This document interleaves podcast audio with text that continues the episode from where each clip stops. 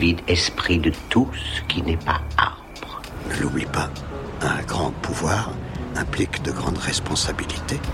Ça t'arrive de rêver Est-ce que tu seras plus tard? Je vous conseille de ne pas sous-estimer mes pouvoirs. Hello les amis et bienvenue dans Lift Your Mindset. Suite et fin de cette saga sur la procrastination. Et sans plus attendre, je vais vous dévoiler mes pépites, les tips que je réserve normalement uniquement à mes coachés, à mes sessions en groupe ou en privé. Alors, savourez, prenez des notes et implémentez. Passez à l'action quoi. Concertation, réflexion, action. Alors, les solutions. Je vous en ai déjà présenté certaines, mais un rappel ne fait jamais de mal, notamment la règle des deux minutes. Rendons à César ce qui appartient à César, elle nous vient de David Allen et de son livre Getting Things Done. Et comme vu précédemment, elle consiste à réaliser directement toute tâche qui ne nous prend pas plus de deux minutes. À présent, mes stratégies pour arrêter la procrastination. Première stratégie, la visualisation. Commencez par visualiser les bénéfices futurs une fois la tâche accomplie. Alors, j'y reviendrai dans de prochains épisodes. On parle ici de visualisation, donc posez-vous les questions suivantes. Comment je me sentirai une fois la tâche accomplie? Qu'est-ce que ça va m'apporter d'important pour moi d'avoir réalisé cette action? Prenez un moment ici pour ressentir tous les bénéfices et avantages de cet état futur et notez-les si besoin. Deuxième stratégie, la technique des petits pas. Les gros projets sont ceux qui nous font le plus souvent procrastiner. Écrire un livre, démarrer un business, créer une application, ce sont des choses qui demandent un effort considérable. Et parce que ce sont des projets intimidants, on a souvent tendance à les remettre au lendemain. Un bon moyen d'éviter de procrastiner sur ces projets est de les découper en plus petites tâches distinctes. Si vous avez pour objectif d'écrire un livre, ce qui est mon cas par exemple, vous pouvez commencer par une étape très simple. Prendre une feuille, ouvrir un document Word, écrire le sujet du livre, résumer de quoi il s'agit en un paragraphe. C'est simple, tout le monde peut le faire, et c'est là toute la puissance de cette technique. On est plus susceptible de se mettre à travailler lorsqu'il est écrit sur notre to-do écrire un résumé euh, du livre plutôt que écrire un livre. Et vous aurez avancé. C'est donc en découpant vos projets et en définissant les étapes et sous-tâches de vos projets que vous les rendez plus accessibles et donc que vous êtes moins tenté de procrastiner. On avance ainsi petit pas par petit pas, petites actions par petites actions, certaines bien évidemment plus grandes que d'autres. Troisième stratégie, la grenouille. Mark Twain disait Mangez une grenouille vivante à la première heure le matin et rien de pire ne vous arrivera le reste de la journée. Alors je vous remercie de laisser nos amis croassés en paix. L'idée ici, c'est de démarrer votre journée en faisant la tâche la plus importante. Alors soyons honnêtes, les tâches les plus difficiles et désagréables sont souvent les tâches qui nous rebutent et que nous repoussons donc systématiquement. Mais en remettant à plus tard encore et encore, nous avons juste l'impression que c'est encore plus pénible à faire. C'est comme si notre grenouille grandissait chaque jour et que nous ne l'avalons pas. Et un jour, elle est si énorme qu'elle devient vraiment euh, impossible à avaler. Ce ne sont pas des vraies grenouilles, j'espère Alors pour ne pas en arriver là, mieux vaut donc évacuer cette tâche dès le début. Et idéalement, commencer la journée en faisant cette tâche que nous n'avons pas vraiment envie de faire. En plus, rendez la tâche plus agréable. Je sais pas, buvez un thé, écoutez votre musique préférée, Commencer par le plus difficile vous catapulte pour le reste de la journée. Donc, quand vous planifiez vos semaines, vos journées, assurez-vous de sont les tâches les plus difficiles en début de journée. Vous serez beaucoup moins susceptible de procrastiner. Quatrième stratégie, une to-do efficace. Soyez précis dans votre to-do list, s'il vous plaît. Dans l'idéal, et particulièrement si la tâche que vous notez dans votre to-do list est un peu difficile ou simplement longue, décortiquez-la en précisant les étapes à réaliser. Plus vous serez précis, plus il vous sera ensuite facile de l'exécuter car vous aurez déjà prémâché le travail en détaillant les étapes à suivre. Par exemple, pour la tâche communiquer sur mon podcast, bah, je divise en sous-tâches en précisant chaque canal de diffusion. Post, LinkedIn, euh, réalisé, euh, post Instagram. Enfin voilà, voyez, voyez l'idée. Ensuite, visualisez le résultat de la tâche et arrêtez d'utiliser un verbe d'action dans votre to-do list. Parce que je suis presque sûre que votre to-do ressemble à répondre à mes mails, créer les slides pour la présentation, prendre rendez-vous chez Dr X. On note l'action, la tâche à faire en commençant par un verbe d'action. Envoyer, écrire, créer, répondre, acheter, nettoyer.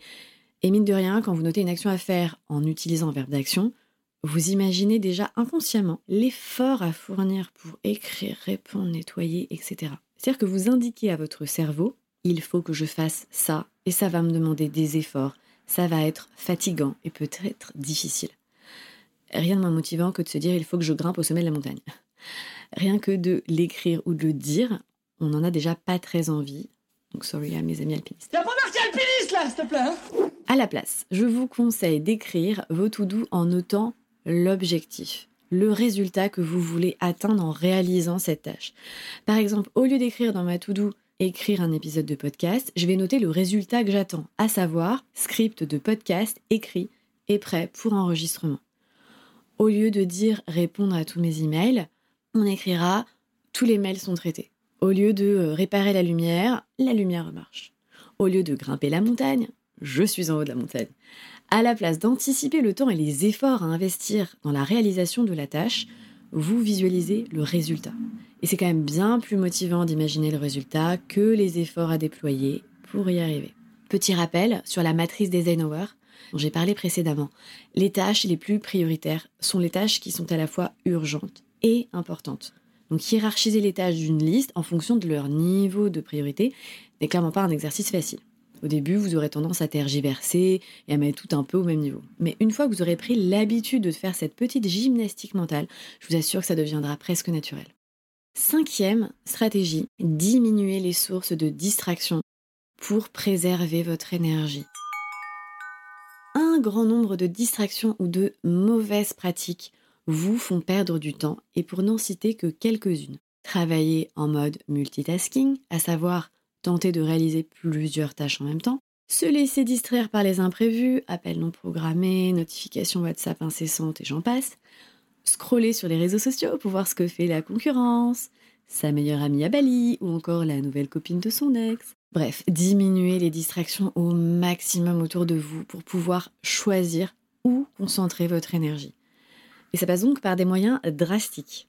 Vous voulez réaliser une tâche, mettez votre téléphone en mode avion jusqu'à l'avoir accompli. Encore mieux, mettez votre téléphone en mode avion et laissez-le dans une autre pièce.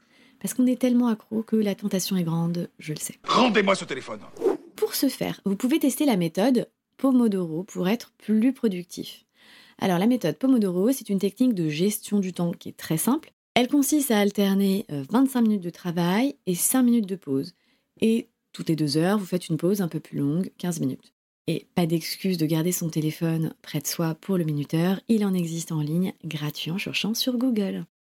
Sixième stratégie, la puissance de l'engagement et de la carotte. Vous pouvez aussi faire l'inverse. Vous pouvez faire en sorte de ressentir les conséquences de remettre au lendemain dans l'instant présent. Pour cela, vous devez rendre l'inaction douloureuse. À titre d'exemple, si vous voulez faire de l'exercice ou une autre activité, mais que vous n'arrêtez pas de procrastiner, faites un sport d'équipe ou du théâtre avec une représentation de fin d'année. Car si vous n'allez pas aux entraînements et aux répétitions, les conséquences seront immédiates. Vous laisserez en plan vos coéquipiers ou votre troupe qui seront probablement déçus de vous. Et en fait, vous sentirez obligé de ne pas procrastiner pour ne pas les décevoir. Vous pouvez aussi vous faire aider par un partenaire de responsabilité. Donc c'est une personne de confiance auprès de qui vous vous engagez à faire quelque chose et qui soit vous pénalisera si vous manquez votre engagement, soit vous rétribuera dans le cas où vous le respectez. Admettons que si vous n'arrêtez pas de repousser un projet, vous en parlez à un ami, vous lui confiez un chèque de 200 euros et vous vous engagez à accomplir ce projet le X de tel mois. Et si vous passez cette échéance et que vous n'avez rien fait, vous autorisez à votre ami à encaisser votre chèque et bye bye les 200 euros. Dans mon cas, pour mon podcast, un ami m'a promis de partager mon podcast à sa communauté si je publiais le premier épisode à telle date. Toute secouée dans mon bocal, j'ai pu enfin passer à l'action et respecter mon engagement. Non pas pour la carotte que cela représentait, mais pour l'obligation et la peur de décevoir. En vous engageant auprès de quelqu'un, vous subissez directement les conséquences de ne pas agir dans le moment présent. Alors vraiment, pensez-y, c'est super puissant. Last but not least, septième stratégie, la règle des 5 secondes. La règle des 5 secondes a été inventée par Mel Robbins, speaker américaine spécialisée en motivation et inspiration. Lorsque vous n'êtes pas du tout motivé, lorsque vous avez du mal à passer à l'action, en gros lorsque vous procrastinez, faites un décompte. 5, 4, 3, 2, 1 et mettez-vous physiquement en action afin de réaliser votre tâche. Alors je sais que c'est une règle qui peut paraître très basique, pour ne pas dire bête, mais essayez et vous verrez à quel point c'est efficace car elle vous permet de remplacer la tendance à ruminer les moindres détails dans votre tête jusqu'à l'immobilisme par une propension à l'action. Cet outil vous permet de contrôler vos appréhensions, votre anxiété et de vaincre vos peurs. Avant d'entreprendre une action que nous pensons être difficile, nous hésitons.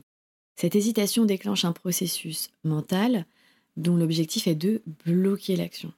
Car plein de pensées contradictoires traversent notre esprit en moins de 5 secondes, et après c'est trop tard nous avons trouvé tout type d'excuses pour ne pas faire, pour ne pas réaliser cette action. Tout le pouvoir de la règle des 5 secondes réside dans le fait qu'elle casse l'habitude d'hésiter et nous donne le courage de réaliser une action. Et c'est vraiment transformateur. C'est valable pour tout, pour aller aborder un individu à une conférence, un étranger au supermarché, prendre la parole à un séminaire, sauter du plongeoir, just do it.